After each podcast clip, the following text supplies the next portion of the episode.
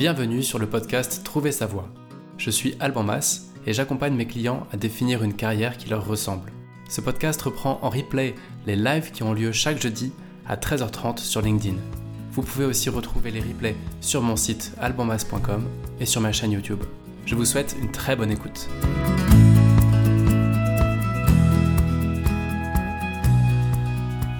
Bonjour à toutes, bonjour à tous. Il est 13h29, on démarre dans une minute. Euh, pour vous faire patienter, une petite tour d'horizon du Gers. Magnifique région euh, très cultivée, c'est pour ça qu'elle est belle. Et aujourd'hui, on va parler du livre The Pathfinder et de la méthode de Nicolas Lore, The Pathfinder. Alors, comme d'habitude, si vous rejoignez ce live, euh, je sais que la plupart d'entre vous le regardent plutôt en replay. Mais si vous rejoignez ce live euh, et que vous êtes en même temps que moi, bah, laissez un petit commentaire, faites un petit coucou, parce que moi, je n'ai aucun accès de là où je suis, et c'est bizarre d'ailleurs, mais avec euh, StreamYard, je ne sais pas en fait qui est connecté et combien de personnes sont connectées. Donc, si vous êtes là, si vous m'avez rejoint, bah, surtout, n'hésitez pas à mettre un petit coucou, un petit commentaire et, et me dire que, que vous m'entendez bien, parce que c'est toujours rassurant de savoir que le micro fonctionne et que tout fonctionne bien. Alors aujourd'hui, je voulais vous parler d'un livre que j'ai découvert par hasard il y a 7 ans, un truc comme ça, 6 ou 7 ans. C'est le livre que vous avez vu en couverture, je mettrai le lien dans la description. Ce livre s'appelle The Pathfinder. C'est un peu un livre méthode qui a été conçu, qui a été euh, écrit par un gars qui s'appelle Nicolas Law, euh, qui travaille depuis des années, euh, je crois à peu près 70, sur des sujets d'orientation, de discernement, de choix de carrière. C'est un Américain euh, vraiment inspirant qui, euh, bah, comme la plupart des personnes qui sont intéressées par le sujet de l'orientation, euh, bah, lui, il manque, il est un peu comme tout le monde. Il a commencé par se poser beaucoup de questions. Dans les années 70, après avoir fait plein de boulots différents, il n'avait pas les réponses qu'il cherchait. Il s'est rendu compte que les méthodes d'accompagnement de l'époque étaient complètement archaïques. Et il a travaillé, il a, il a avancé son, son petit bonhomme de chemin, il a travaillé sur, ce, sur ces sujets. Et puis, il a fini par créer en 1981 un institut qui s'appelle le Rockport Institute. Et donc, euh, bah, c'était il y a 40 ans déjà. Et en 40 ans, il a accompagné en one-to-one plus de à peu près 20 000 personnes en coaching direct, lui ou ses équipes. Et, euh, c'est quelqu'un qui, euh, bah, qui est simple dans le sens où ce que, ce que j'aime bien chez Nicolas Lore, c'est que comme pas mal d'Américains qui écrivent des bouquins de développement personnel, c'est un gars qui est marrant. Donc déjà, c'est c'est sympa parce que c'est fluide, c'est simple, c'est straight to the point, comme on dit, et surtout, c'est plein d'humour. Et, euh, c'est super. En gros, lire ce livre, c'est top. Et donc, pour parler juste rapidement de, de ce bouquin-là, c'est un gros pavé quand même qui fait 450 pages, qui n'a pas été traduit, je crois, en tout cas pas en français. Donc, si vous voulez le lire, ben, soit il faut le lire en anglais, soit il faut le télécharger en PDF et traduire le PDF sur un site de traduction automatique. Euh, donc 450 pages. Là-dedans, il y a une bonne cinquantaine, je ne sais pas combien exactement, mais quasiment une cinquantaine de tests, d'exercices. Donc ça fait quand même pas mal de ressources pour avancer, des ressources de coaching, des ressources de développement personnel, des ressources de, euh, de, de discernement, des exercices d'orientation. Et, euh, et voilà, il y, en a, qui sont passionnants, je vais aller dans le détail après, d'autres qui sont un peu plus classiques, mais je voulais vous en parler parce que moi, j'ai pas trouvé d'équivalent depuis sept ans où je lis beaucoup sur, des, sur le sujet, où je me renseigne sur le sujet de l'orientation. J'ai pas trouvé d'équivalent en livre qui soit aussi monolithique, aussi concentré, avec plein d'informations, plein d'outils, et qui soit autant couteau suisse. C'est-à-dire que ce livre-là, et c'est pour ça que je voulais faire un live dessus, il vous permet vraiment en solo de faire une grosse partie du chemin que vous faites en bilan de compétences ou que vous faites avec un coach ou un conseiller en orientation. Quand je dis une grosse partie du chemin, c'est que ce livre va vous répondre à toute la question, enfin toute la partie introspective. Euh, toute la partie réflexion, raisonnement, euh, prise de recul sur qui vous êtes, vos talents, etc. Il va manquer une partie quand même, malgré la qualité de ce livre, il va toujours manquer une partie comme dans la plupart des bouquins de développement personnel. Il va manquer la partie terrain, la partie rencontre, la partie réseau, euh, et la partie investigation vraiment sur le terrain. Et ça, les personnes qui ont travaillé euh, en bilan de compétences ou qui ont fait des bilans de compétences ou que j'ai pu accompagner peuvent, peuvent en témoigner souvent. C'est une fois qu'on se met sur le terrain et qu'on rencontre des professionnels que vraiment les choses se déclenchent. Donc ce livre-là, comme la plupart des exercices d'orientation, va être limité quand même dans la mesure où il va pas vous aider à identifier les personnes qui vont vraiment vous ouvrir les portes, euh, augmenter votre plafond de verre et, euh, et, vous éveiller à des choses que vous connaissez pas. Par contre, ce que va faire ce livre et ce qu'il va faire très bien, c'est toute la première partie du chemin, encore une fois, qui va être prendre du recul, retrouver qui vous êtes, euh, identifier ou réidentifier vos talents phares. Et ça, c'est déjà énorme parce que quand on cherche sa voie, la, plupart du temps, on ne sait pas par où commencer. Et on va taper sur Google exercice orientation, méthode d'orientation. Et il y a énormément de matière. Et c'est très difficile déjà de trier le bon, le bon grain de livret, parce qu'il y, a du bon et du moins bon. Et c'est difficile de savoir par où démarrer, euh, où ça démarre et où ça se termine, cette phase d'introspection. Et ce livre méthode va vraiment euh, vous permettre, clé en main, de démarrer par le commencement et d'aboutir à des pistes concrètes de métiers qui peuvent vous intéresser, qui vont ensuite, enfin ces pistes vont vous permettre ensuite de passer à l'action et d'aller les explorer sur le terrain. Donc encore une fois, c'est un livre qui, à mon sens, fait très bien la première partie du chemin du discernement professionnel. Euh, et vous appartiendra après, si vous suivez cette méthode, bah, de faire la partie terrain, d'aller d'aller rencontrer et de commencer à concrétiser votre changement. D'ailleurs, il va, il va quasiment jusque-là parce qu'il vous donne quelques clés sur comment, euh, comment est-ce qu'on peut commencer à concrétiser un changement, comment est-ce qu'on peut postuler quand on n'est pas du milieu, quand on est un peu outsider. Donc, il va déjà apporter des clés, mais ça va être un peu insuffisant à, mon sens. C'est surtout sur la première partie, sur la partie réflexion, que ce livre prend tout son sens. Et comme on est en plein mois d'août et que bah, vous êtes probablement en vacances, ou même si vous êtes au boulot, ça a dû bien ralentir le rythme, bah, ça peut être un bon moment pour démarrer ce livre et vous dire que vous le lisez pendant l'été et faites les exercices. Normalement, d'ici deux, trois semaines, bah, peut-être un mois, vous aurez vraiment fini cette première partie introspective. Euh, c'est un peu comme un cahier de vacances en fait. Sauf que c'est un gros cahier de vacances de 450 pages en anglais, mais le, ça vaut le détour et le, le jeu en vaut la chandelle. Alors, qu'est-ce que j'aime moi au fond dans l'approche de Nicolas Laure, au-delà de ce livre? La première chose, c'est qu'il y a une philosophie dans le Rockport Institute, ce qu'il a créé. Ils ont une philosophie qu'ils qui vont garder jusqu'au bout, qui est la croyance ferme que avec de la résilience et beaucoup de travail, donc les mots sont importants, hein, de la résilience, donc de la durée, du temps, et beaucoup de travail, donc une vraie énergie, tout le monde peut trouver ou changer sa carrière, soit trouver, soit faire évoluer sa carrière, pour la passer de quelque chose d'alimentaire vers une carrière passionnante, riche et qui vous convient parfaitement. Il y a une vraie croyance de dire ceux qui essayent trouvent. Tous ceux qui se donnent la peine de chercher sérieusement leur voie ou une carrière épanouissante finissent par le trouver. Modulo, enfin, moyennant beaucoup de travail et moyennant de la résilience.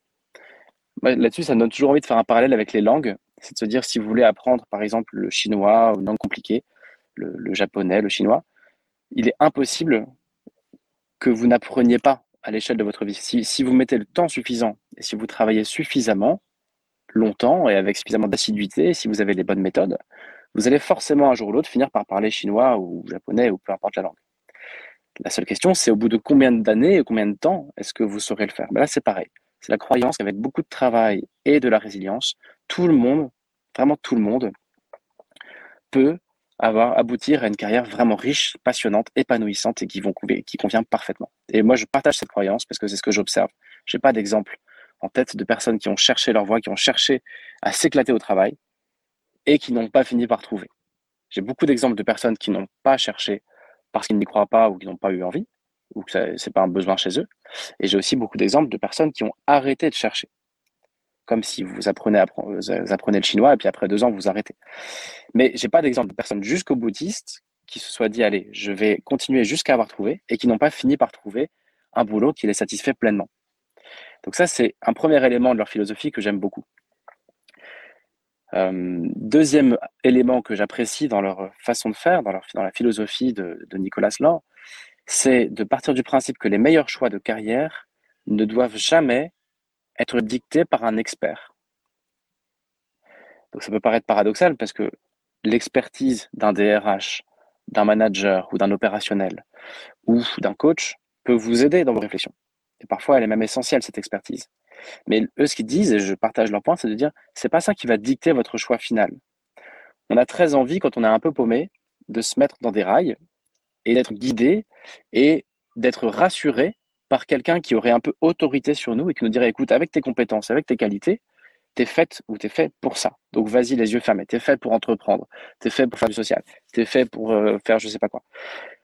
On a très envie d'entendre ça parce que ce serait très rassurant. Et certaines personnes fonctionnent comme ça et ont besoin de ça. Dans l'armée, dans la fonction publique, c'est un peu ce qui se passe. On met notre carrière sur des rails et l'administration s'occupe de notre croissance professionnelle. Pourquoi pas? Mais en termes de discernement, ce raisonnement, ce cheminement, il nous appartient à nous.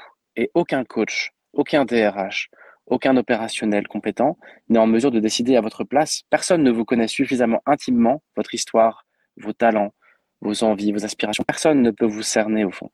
Et donc, le, ce chemin, ben, c'est vous qui allez devoir le faire. Et moi, c'est un, c'est parfois un peu compliqué d'expliquer à mes clients que non, je ne peux pas décider à leur place. je ne peux pas leur dire, tu es faite pour ci, tu es fait pour ci ou pour ça, même si c'est une attente énorme pour la simple raison, déjà que j'en suis incapable parce que je ne les connais pas en profondeur, et surtout parce qu'après, c'est vous qui allez faire le job tous les lundis matins, c'est vous qui allez travailler. Personne n'a le droit de décider de ce qui vous convient ou pas, parce que c'est vous après qui allez vivre votre vie. Et donc toutes les personnes qui vont faire autorité sur vous, mais en fait, c'est pas eux qui vont avoir les conséquences de ce qu'ils vous ont dit, c'est vous. Donc vraiment, c'est le deuxième point un peu sur leur philosophie, sur leur approche que j'apprécie, qui est de dire on a besoin d'expertise, d'accompagnement, de coaching, de, d'accompagnement et de conseils, mais la décision finale, elle vous appartient vraiment. La responsabilité, ah, pardon pour la voiture, la responsabilité, elle vous incombe à 100% de sentir ce qui est bon pour vous et ne laisser personne décider à votre place. On le fait déjà suffisamment dans notre vie de laisser les autres de décider et on se retrouve à faire des boulots qu'on n'aime pas pour faire plaisir à des gens qu'on n'aime pas et gagner de l'argent dont on n'a pas forcément besoin pour acheter des choses dont on n'a pas forcément besoin pour vivre une vie qui n'est pas la nôtre. Et ça, ça me plaît bien, cette approche de dire non, non, responsabilisons-nous, c'est notre vie, c'est notre approche, c'est notre responsabilité.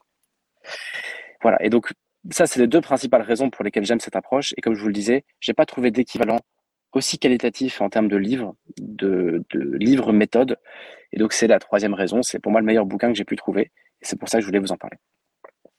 Alors, pourquoi est-ce que j'apprécie ce livre? Qu'est-ce qu'on y trouve? Ben, On y trouve énormément de choses. Encore une fois, c'est une méthode qui va de A à Z ça vous prend par la main et ça va vous dire euh, par où on démarre et comment on aboutit à des idées de métier qui nous correspondent. Donc, je ne vais pas aller là euh, résumer 250 pages comme ça en, un quart d'heure, mais je vais essayer de vous partager les points, moi, qui me marquent le plus. Le premier point qui me marque, c'est que ce, ce bouquin, cette méthode vient démystifier la vocation et le job idéal. C'est toujours très compliqué de définir un job idéal, on en fait souvent des tonnes, on se dit c'est un job qui combine ça, si, machin, et on peut se perdre un petit peu en chemin. Ce livre va vous faire partir du principe qu'un job idéal, c'est un job qui vous fait bosser sur vos talents naturels. J'entends bien naturel, les talents qui vous collent à la peau. Donc un job qui vous fait utiliser du matin au soir vos talents naturels, qui est en phase avec votre façon de travailler et avec vos valeurs, et qui vous apporte des récompenses suffisantes. C'est les trois dimensions. Donc ça vient simplifier un peu les choses. Et moi, j'aurais envie de simplifier encore plus en, paraphrasant euh, un, auteur qui a écrit un post sur Medium que je trouvais très, très vrai. Il disait en fait, le boulot idéal, c'est tout simplement d'être payé à être soi-même. Payé à faire ce qu'on fait naturellement. Déjà, on le fait naturellement avec beaucoup de plaisir, c'est top. Et si on peut être payé à ça, mais c'est formidable. Et il ne faut pas forcément chercher plus loin. Et ça, c'est quelque chose qui me plaît bien dans cette approche-là. Et qu'on va retrouver beaucoup dans ce livre. De simplifier le job idéal, ne pas se prendre la tête Juste partir de, OK, est-ce que ça fit avec mes talents naturels? Est-ce que ça fit avec ma façon de travailler, ce que j'aime comme environnement et façon de travailler comme cadre? Est-ce que ça m'apporte des récompenses suffisantes qui sont en phase avec mes projets de vie? Et du coup, est-ce que je suis payé à être moi-même et à faire ce que je ferais même si j'étais pas payé? Une fois qu'on répond à ces questions-là, oui, on est vers un job idéal, tout simplement. Ce livre va aussi démystifier la notion de talent. Euh, on, a, avec une approche, euh, encore une fois, toute simple, qui est de dire que on est tous avec des talents naturels, un peu comme un jeu de poker. Pour ceux d'entre vous qui connaissent un peu le poker, on a trois cartes au début et il va falloir gagner, enfin en tout cas se débrouiller pour bien jouer avec ces cartes. Et si on a des cartes, euh, des, As et des Rois, bah évidemment, ça paraît plus facile de gagner la partie. Mais si on a des 1, des 7 et des 9, et bah, déjà, c'est possible aussi de faire une très belle partie et de gagner. Et surtout, c'est ça qu'on a. C'est avec ça qu'on est né, c'est ça notre jeu, notre jeu de cartes. Et donc c'est avec ça qu'il va falloir composer. Il ne s'agit pas de se contorsionner pour essayer de, jouer comme si on avait des as, des rois et des 10, mais de jouer avec ce qu'on a reçu naturellement et de faire fructifier ça. Et donc j'aime beaucoup moi cette notion de talent naturel, comme une main de poker avec laquelle on est né, et il faut composer avec plutôt d'essayer, plutôt que d'essayer de, devenir quelqu'un qu'on n'est pas ou d'avoir des talents qu'on n'a pas, et d'entouffer, et, pardon, et d'étouffer les talents qu'on a eu naturellement. Euh, l'idée aussi, c'est de se dire que ces talents ne changeront jamais. Donc, on pourra rajouter des compétences, on pourra rajouter du savoir-faire, du soft skill, du hard skill. Mais au fond, cette main de poker dont on a hérité à la naissance, en tout cas qui a été générée à notre naissance, elle est là à vie et va nous coller à la peau toute notre vie. Donc l'idée, c'est vraiment de différencier les centres d'intérêt qui sont évolutifs, les compétences qui sont évolutives, le savoir toutes les connaissances qui sont évolutives, de dissocier ces trois trucs-là de vos talents naturels qui, eux, ne sont pas évolutifs. Ils vous collent à la peau. Et donc, il s'agit de les identifier parce qu'ils ont toujours été là et ils seront toujours là. Et c'est ça dont on parle. Quand on parle de vos talents, d'essayer de trouver un boulot où vous êtes payé à utiliser vos talents naturels. C'est pas les compétences, c'est pas le savoir, c'est pas les centres d'intérêt. C'est vos talents les plus naturels. Donc, je trouve que ça démystifie bien cette question-là. Je me sens un peu seul là. Je sais pas si c'est le fait d'être en plein mois d'août, mais encore une fois, si, euh, si vous êtes euh, présent, connecté, n'hésitez pas à, me le faire savoir, ça me fera plaisir et je saurai comme ça que tout fonctionne bien. Euh, un autre point intéressant, c'est que cette méthode-là vient démystifier le cheminement. on peut avoir tendance à penser que ça va être un processus linéaire, l'orientation et la réflexion de carrière. C'est-à-dire, bah écoute, je vais faire tel exercice, ça va me déclencher tel apprentissage, je vais avoir trois idées de métier, je vais en explorer trois, et je vais en avoir une qui va correspondre. Mais non, en fait, c'est un chemin qu'on fait complètement en aveugle. C'est un chemin qui peut durer très très longtemps, on en a déjà parlé. Encore une fois, pour moi, c'est un chemin qui a duré plus de 16 ans. Et pour vous, qui sait combien de temps ça durera? Pour certains, c'est inné, pour d'autres, ça va durer toute une vie, ce cheminement. Et donc, l'idée, c'est de ne jamais arrêter. C'est de ne jamais dire je suis coincé j'ai échoué dans ma réflexion, j'ai échoué dans mon orientation. Je suis sur les mauvais rails, ou je suis à la, je suis euh, coincé. Je suis prisonnière, prisonnier de mon setup financier, de ma famille, de mon, de mes études, de mon CDI. On peut avoir tendance à penser qu'on est, que c'est binaire, que soit on soit on, on sait où on va, soit on est coincé. Et dans cette approche-là, ce livre vous invite à reconsidérer les choses pour remplacer le terme coincé, c'est-à-dire je n'avance pas, par arrêter. C'est pas parce que vous êtes arrêté que vous n'avancez pas. Quand vous êtes arrêté, tout ce qu'il faut faire, c'est trouver un nouveau moyen de vous remettre en route. Avec une nouvelle rencontre, une nouvelle lecture, une nouvelle découverte, avec un accompagnement. Mais vous n'êtes jamais coincé. Vous êtes simplement, on n'est jamais coincé, on est, on est simplement arrêté dans notre cheminement. Et donc, quand on a l'impression de toucher le fond, qu'on a l'impression de tourner à vide, qu'il n'y a pas d'issue, on n'est pas coincé en aucun cas. On est juste arrêté. Et donc, ce livre va vous apporter des solutions pour réembrayer tout doucement, essayer de continuer à, enfin, essayer de vous remettre en marche quand vous êtes arrêté, en partant du principe que vous ne serez jamais coincé.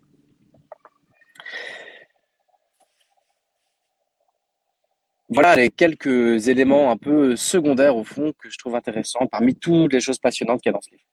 Maintenant, je vais arriver sur le cœur du cœur de ce que je trouve intéressant dans ce bouquin. Au fond, Qu'est-ce que c'est que cette méthode Pathfinder que Nicolas Lore défend corps et âme et dans laquelle il croit et dans laquelle je crois moi aussi?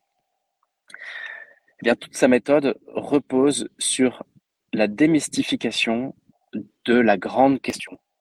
Qu'est-ce que je veux faire de ma vie? La grande question, à quoi suis-je appelé? Qu'est-ce que je dois faire comme métier? Quelle est ma vocation? Quelle est ma place dans ce monde? Cette question-là, c'est une question existentielle qu'on se pose tous plusieurs fois dans notre vie. Quel est le sens de ma vie? Quel est le sens de mon travail? Où vais-je? Et cette question qui peut prendre plein de formes, eh bien, Nicolas Lor, lui, il nous dit un truc tout con, il nous dit, écoutez, il n'y a pas de réponse. Arrêtez de vous la poser. Il n'y a pas de réponse. Plus vous vous la posez, plus vous êtes paumé. Et plus vous continuez à vous la poser, plus vous rentrez dans un cycle dépressif. De dire, je, me prends la tête, je prends la tête, j'avance pas, je suis coincé, je ne donne pas la réponse à cette question. Tout le monde a l'air d'avancer et moi, je ne sais pas ce que je vais faire de ma vie. Et donc, en fait, il part du principe que cette question est insoluble, que c'est un problème insoluble, insolvable, je sais pas trop comment dire ça, et que ça sert à rien de chercher la réponse, et qu'il faut juste poser ça de côté en disant attends, attends, ça c'est une question universelle, tous les êtres humains se la posent, elle n'a pas de réponse directe, c'est un, c'est un mammouth en fait, c'est un sujet énorme et on peut pas y répondre comme ça. Si on pouvait, si vous aviez la réponse, vous, vous l'auriez déjà en fait. Et donc il va tout simplement venir simplifier au maximum ce, ce questionnement en venant découper le mammouth, en disant au fond, personne ne sait ce qu'il doit faire de sa vie, on ne peut pas le savoir. Mais ce qu'on peut faire, c'est découper ça, tronçonner cette question en 10, 20, 30, 50, 100 petites questions qui chacune peut obtenir des réponses. Et on va venir vraiment découper le mammouth en petits morceaux qu'on peut, qu'on peut, qu'on peut manger à taille humaine. Quoi. on, va, on va venir euh, découper cette question pour la rendre humainement euh, travaillable et pour que ce soit possible tout simplement. Et donc, comment, comment on s'y prend euh, concrètement? Ah, Attendez, un petit peu de passage. Il y a aussi un bébé au loin, bébé au loin qui, qui hurle. J'espère que c'est pas trop gênant pour vous. Euh, il va, il va prendre euh, quelques métaphores pour, euh, pour vous expliquer ça, comment, comment on fonctionne, comment on découpe ça. il va fonctionner avec un système de composantes. Donc les métaphores, ça va être par exemple un puzzle. Enfin, pas un puzzle, mais des mots croisés d'abord. Il va vous dire, bah, en fait, ce que vous cherchez, c'est à, à répondre instantanément à une grille de mots croisés de niveau 4 ou 5, un truc infaisable. Vous avez la, la grille de mots croisés devant vous, vous cherchez à remplir tout d'un coup, et ça, c'est pas possible. Et donc, on va, on va commencer par ce qui est le plus facile. Quels sont les mots les plus faciles à trouver? Une fois qu'on a trouvé les 10 mots les plus faciles, on va commencer, grâce à cela, à trouver les mots plus difficiles. Parce qu'on a déjà quelques pistes qui nous font avancer, qui nous font entrevoir des mots plus difficiles. on va continuer à remplir cette grille. Et au bout d'un moment, la big picture apparaît. Et on commence à être en mesure de trouver des, des réponses vraiment difficiles par tout le travail qui a été déjà amené en préambule. Et donc, euh, donc voilà, cette métaphore des mots croisés, je la trouve assez parlante. Et donc ça, ça correspond bien à cette idée de dire on commence par ce qui est possible, par ce qui est facile. Et ce qui est facile va vous amener à ce qui est difficile. Moi, j'aime bien euh, comparer ça aussi à un puzzle, un puzzle de, de 1000 pièces, de 10 000 pièces. Euh, je ne sais pas si vous avez déjà fait ça, des puzzles avec plein de pièces. Mais c'est pas possible de, réussir vite. Déjà, ça prend du temps, ça prend plusieurs mois. Donc déjà, c'est accepter que ça va prendre plusieurs mois et que parfois on sera démotivé et que ça va prendre du temps et qu'il faudra du travail et de la résilience. Et ensuite, quand on fait un puzzle de 10 000 pièces ou de 1000 pièces, on commence toujours par les coins, puis par les contours, puis par les plus évidents, par les motifs les plus évidents. Et peu à peu, grâce à ce travail déjà réalisé, eh bien, une petite image, enfin un embryon d'image apparaît, et sur ça on va continuer à construire, et peu à peu l'image apparaît, et on peut finir le puzzle. Jusqu'à un jour prendre conscience de dire ah voilà l'image qui était au fond, voilà l'image globale, voilà où était ma place, voilà où était ma, voilà la carrière qui m'attendait ou les carrières qui m'attendaient. Je ne pouvais pas l'entrevoir de but en blanc, mais après quelques mois ou quelques années de travail sur moi et de construction de ce puzzle, ça y est, l'image apparaît et tout prend enfin son sens. Euh, une autre métaphore qui va être beaucoup plus pratico-pratique, qui va nous mettre plus dans le sujet encore, et que Nicolas Lor euh, emploie dans son livre, c'est euh, l'immobilier. Quand vous voulez acheter votre appartement ou votre maison, la première fois, vous allez sur un site d'annonce. Je ne sais pas comment vous l'avez vécu, vous, mais moi, ça n'a pas manqué. J'ai rien trouvé qui me convenait. Parce que rien n'allait.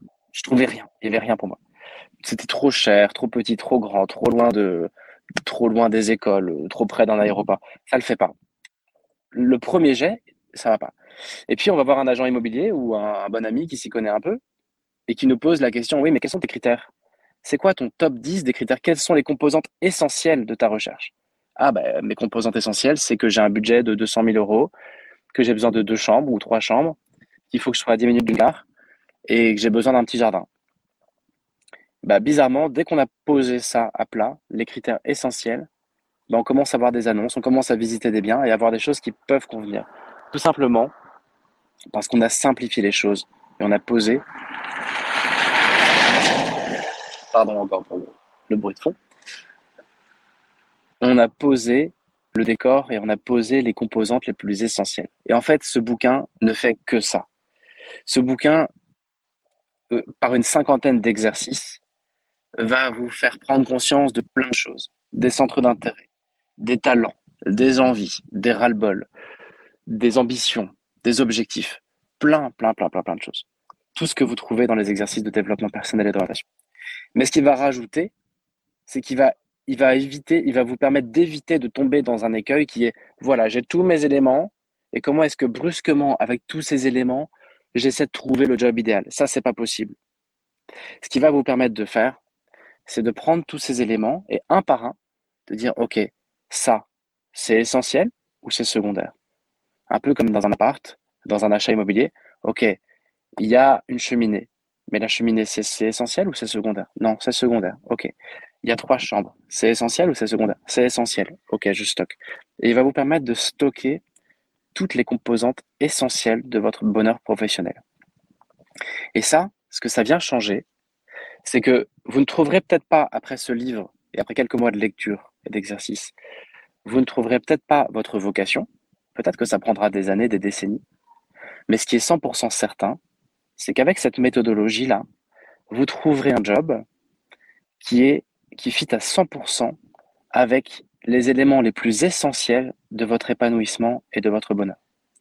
Une fois que vous avez votre top 3, top 5, top 10 des éléments les plus essentiels de votre bonheur, notamment vos talents, je reviens à, l'intro, hein, notamment euh, euh, vos talents naturels, votre façon de travailler idéale et les récompenses qui vous font courir et dont vous avez besoin, financières, matérielles et autres. Une fois que vous avez vos composantes essentielles de tout ça, mais vous avez tout ce qu'il faut pour trouver non pas le job, le job de votre vie, mais un job qui va vous rendre heureux ou heureuse, parce qu'il n'y a, aucun, a aucun risque que ça ne vous rende malheureuse, dans le sens où ça coche toutes les cases qui sont les plus essentielles à votre bonheur. Donc, c'est tout bête, mais on raisonne jamais comme ça. Et donc, vous allez tout simplement dessiner avec cette méthode les contours du puzzle, peut-être certains éléments, et vous allez prendre un boulot qui est en phase avec ces contours-là. Et puis, peu à peu, dans votre vie, vous allez pouvoir continuer à affiner, affiner, affiner. Et plus vous affinerez, plus l'image globale de votre vocation et du sens de votre vie va se dessiner. Et encore une fois, c'est ça que j'aime, c'est cette méthodologie-là que j'aime, qui est de dire, essayons de simplifier au maximum. Les Américains, ils sont bons pour ça. Euh, simplifions les choses. Ne, partons pas dans des réflexions métaphysiques. Euh, c'est bien d'utiliser son intuition, mais si, vous, si votre intuition était en mesure de vous dire ce que vous devez faire, elle vous l'aurait déjà dit. Et donc, si vous n'avez pas la réponse, eh il y a un moment où il faut peut-être prendre les choses avec un peu de méthode, un peu rationnellement, et se dire, OK, quelles sont les trois, les cinq, les dix composantes essentielles à mon bonheur Quelles sont les, composantes secondaires qui seraient à la limite cerise sur le gâteau? Et quelles sont les composantes très secondaires ou tertiaires, ou je ne sais pas comment dire ça, mais qui au final ne méritent même pas qu'on s'y intéresse? Une fois que vous avez ça, ensuite, il vous appartient de trouver les boulots qui cochent ces cases-là, tout simplement. Et après, d'aller rencontrer ces gens. Et ça simplifie tellement la démarche, et c'est tellement chouette de pouvoir avancer, même si c'est pas euh, la solution parfaite. C'est une solution simple, efficace, qui vous permet d'avancer, en fait, et de définir ces fameuses composantes. Voilà, vous ne trouverez peut-être pas encore une fois le job de votre vie, mais vous trouverez un job qui vous rendra heureuse ou heureux, tout simplement. En attendant d'en trouver un, autre, puis un autre, et puis là, un jour, vous aurez trouvé le job de votre vie, ou un jour, vous vous rendrez compte de votre vocation en regardant en arrière, tout simplement. Et ça, ça me plaît bien, ce côté très simplifiant. Euh, il est déjà 14 heures, mais j'avais envie de vous parler d'un autre élément que je trouvais intéressant dans ce, dans ce livre. C'est un test parmi tous les exercices. Euh, il y a du MBTI dont on a déjà parlé, il y a euh, des lignes de vie pour relire votre histoire, il y a des exercices de projection pour définir vos objectifs, vos ambitions, les biens matériels et financiers que vous voulez posséder de votre vivant, ceux après votre cap à très long terme. On en reparlera aussi bientôt sur, sur un live. Euh, il y a les rôles naturels, ça c'est intéressant, ce serait difficile d'en parler là parce que euh, ça fait longtemps que je l'ai lu, mais ça va définir qu'est-ce que vous faites au naturel, quel est votre rôle familial, dans, un réseau familial d'amis, quel est votre rôle? Est-ce que vous êtes celle ou celui qui raconte tout le temps des histoires? Est-ce que vous êtes celui qui vient tout le temps râler pour remettre les choses au carré? Quel est votre rôle? Bref, je suis pas très à l'aise là-dessus, donc je, ne vais pas plus loin, mais il y a tout un, un bloc sur les rôles naturels qui est intéressant, mais ce que je trouvais aussi très intéressant dans le Pathfinder et dans l'approche de Nicolas Law, c'est un test que je n'ai vu nulle part ailleurs, donc je pense qu'il l'a inventé. Un test qui s'appelle Tribal versus Maestro. Alors qu'est-ce que c'est que ce truc? L'idée, c'est de se dire qu'il existe deux grandes catégories de personnes. Tout comme dans le MBTI, on va faire 16 catégories. Là, il va simplifier le truc, il va faire deux catégories qui sont très complémentaires au MBTI. Ces deux catégories, c'est donc d'un côté tribal et de l'autre maestro. Donc, qu'est-ce que c'est que quelqu'un qui va être tribal? Ben, il, faut, il faut se replonger un peu pour comprendre la métaphore. Il faut se replonger un peu à, pourquoi pas, euh, à la préhistoire. Quoi. Le tribal, c'est quelqu'un qui est dans le, dans le clan, dans la tribu, qui, qui comprend les fonctionnements du clan, du groupe, quelqu'un qui est bien dans le groupe, quelqu'un qui est bien dans la cité, qui est bien dans le tribe. Quoi. Et le maestro, c'est quelqu'un qui est en dehors, qui se positionne en dehors du, groupe. Et donc, statistiquement, 75% des gens sont tribal. Ça veut dire ils sont dans la tribu, ils comprennent, ils sont à leur place dans le groupe. Euh, l'exemple type, ça va être le quarterback ou la pom-pom girl au lycée. Encore une fois, c'est les exemples américains. Et c'est quelqu'un qui est complètement dans le game. Ça va être les gens qui sont dans les BDE, dans les, dans les, les études supérieures. C'est toutes ces personnes qui sont, et qui sont très majoritaires, hein, parce que les trois quarts d'entre nous euh, sont tribal, qui sont à l'aise en fait dans le monde, dans le groupe, dans la société, dans la cité, dans, dans, dans un, dans un clan, dans, dans un groupe. Euh, c'est des personnes en général qui sont assez généralistes. Un peu redondant ce que je dis, mais ça va être des personnes plutôt généralistes et des gens euh, qui vont s'identifier plutôt par rapport au groupe où ils sont. Ils vont se comparer, savoir où ils en sont eux par rapport à un groupe, par rapport à une organisation. Qui vont se situer et situer les autres par rapport à un groupe, par rapport à une organisation. Ils ont besoin de ça pour être bien. Et ça va être aussi des gens, souvent, qui se définissent par ce qu'ils font. Donc ça, c'est tribal, les trois quarts d'entre nous. Et puis il y a un quart d'entre nous qui va plus se retrouver dans ce qu'on appelle maestro. Ça, c'est des gens qui sont hors groupe, hors cité, hors monde, entre guillemets. Donc c'est 25% de la population. Ces gens-là vont se sentir en dehors du monde, un peu en dehors des clous, en dehors du groupe. Ils vont se sentir un peu marginaux, mais pas forcément dans le mauvais sens du terme. Ils vont juste se dire non, moi je, je ne comprends pas trop. Euh, euh, je, ne comprends pas et je ne suis pas attiré. J'ai même pas envie de comprendre comment fonctionne le groupe. Je me sens hors groupe. Moi, je, me sens plus de cette école-là d'ailleurs. Euh, évidemment, on peut être extrêmement l'un, extrêmement l'autre ou un peu des deux. Comme euh, dans le MBTI, on peut être un peu introverti, un peu extroverti ou beaucoup. Euh, donc les maestros, pour en revenir à, à, eux, ils vont se sentir en dehors du monde et surtout, ils n'ont pas du tout envie d'y rentrer. C'est pas quelque chose qui les attire. Ça va être des personnes qui se plaisent plutôt dans la spécialité. Ça va être plutôt des spécialistes. Là où les tribals vont être plutôt généralistes, comme on le dit. Et les maestros, enfin, vont se définir plutôt par ce qu'ils sont, leur personne, que par ce qu'ils font. Donc je résume. Tribal égale généraliste égale dans le game égale, enfin dans le groupe, généraliste euh, se définissent par rapport à ce qu'ils font. Et maestro, plutôt hors groupe, avec aucune intention de rentrer dedans, qui, apportent un regard extérieur, plutôt spécialistes et qui se définissent plutôt, qui aiment être définis plutôt par ce qu'ils sont. Et donc, à quoi ça sert de dire ça? Là, en l'occurrence, pour l'instant, pas, pas grand-chose. Mais on va aller un petit peu plus loin. Là où ça devient intéressant, ce test tribal maestro, c'est quand on vient euh, croiser ce test avec l'introversion et l'extraversion. Pour ceux d'entre vous qui ont écouté le live sur l'introversion et sur l'introversion, eh bien, il y avait des traits de personnalité, il y avait des compétences, des talents naturels aux introvertis. Vous en avez peut-être déjà un peu retrouvé là avec euh, Maestro. Parce que souvent, ça se ressemble un peu. Mais il existe des tribal extravertis, des tribal introvertis, des maestros extravertis et des maestros introvertis. Et c'est là que ça devient intéressant. Alors, qu'est-ce qu'il nous dit euh, Nicolas Lang Il nous dit que les, les tribal, donc les gens du groupe extravertis, sont des, souvent des gens qui vont se plaire dans les fonctions commerciales. Ça va être des gens extrêmement doués pour le réseau. Ça va être de bons administrateurs, de bons directeurs, directeurs du personnel, directeurs tout court. On va les retrouver dans le lobbying. Ça va être des gens qui savent collecter des fonds. Il n'y a pas grand monde qui sait collecter des fonds. Mais les tribal extravertis, ils, ils savent faire ça. Ils savent onboarder, ils savent embarquer. On va les retrouver dans les métiers, dans des fonctions de hôte, d'accueil, les managers, des cadres, des porte-paroles, des superviseurs, des infirmiers, des, publicitaires, des instits, des professeurs au collège. Vous voyez, il y a tout.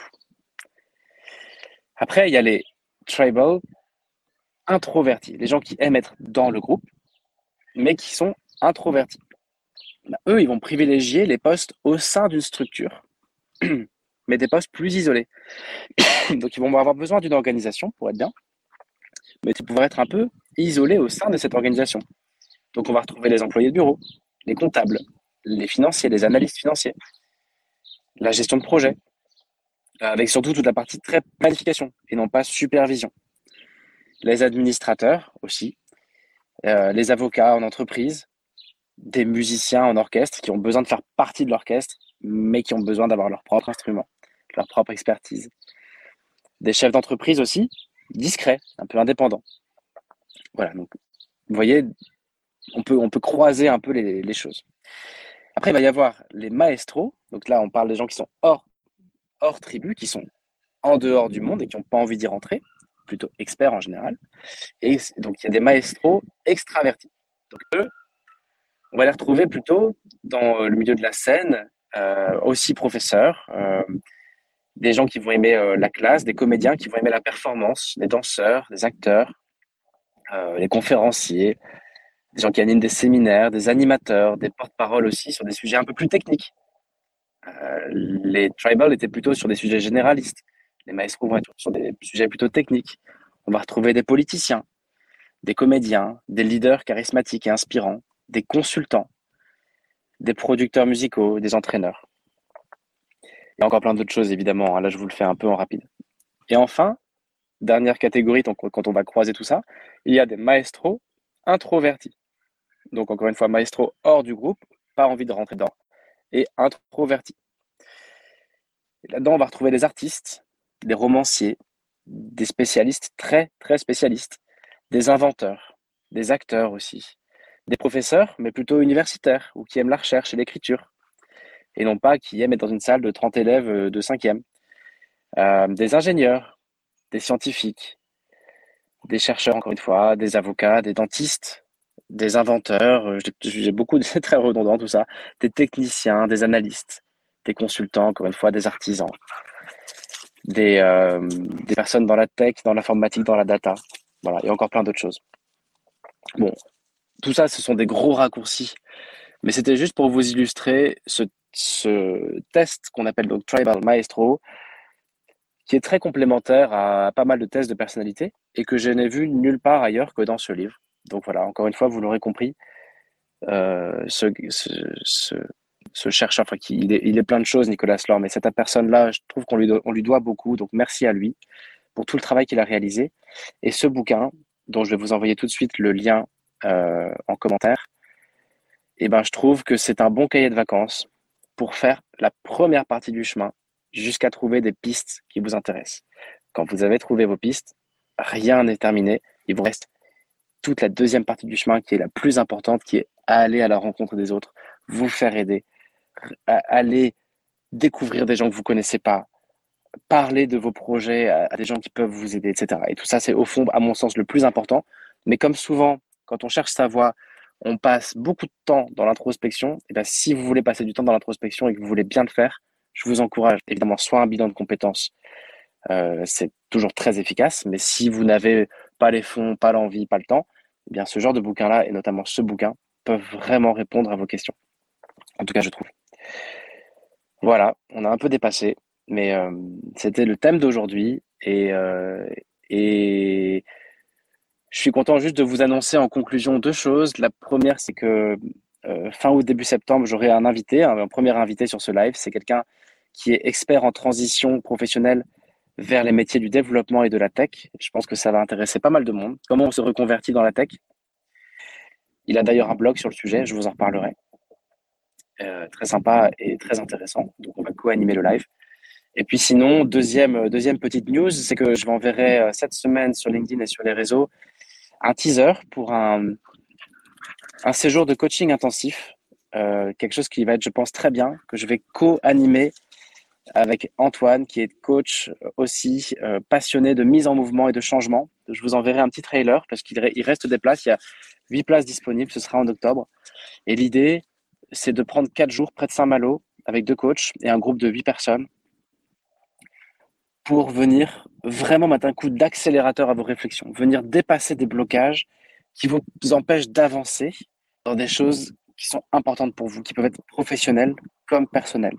C'est une sorte d'accélérateur sur quatre jours qui fait que, au bout de ces quatre jours, l'idée, c'est en, capitalisant sur le coaching intensif, sur des moments de réflexion aussi, sur l'intelligence collective d'un groupe de huit personnes, confidentiels, bienveillants, et bah, c'est de repartir avec des clés, repartir avec un vrai élan pour avancer là où vous vous sentiez peut-être bloqué aujourd'hui. Ce sera du 6 au 10 octobre. Et je vous envoie, il y a beaucoup de voitures, décidément, il est temps que j'arrête. Et je vous enverrai le lien euh, là cette semaine. Et, voilà, n'hésitez pas, il reste des places. Donc, euh, n'hésitez pas à me contacter directement pour vous en dire plus. Et, après, réserver euh, une place si vous pensez que ça peut vous aider ou en parler autour de vous si ça peut aider d'autres personnes. Voilà, c'est tout pour aujourd'hui. Belle semaine. Amusez-vous bien dans vos boulots. N'hésitez pas à me partager des idées d'épisodes qui peuvent vous intéresser. Et puis, je vous dis à très bientôt, à jeudi prochain, 13h30. Bye.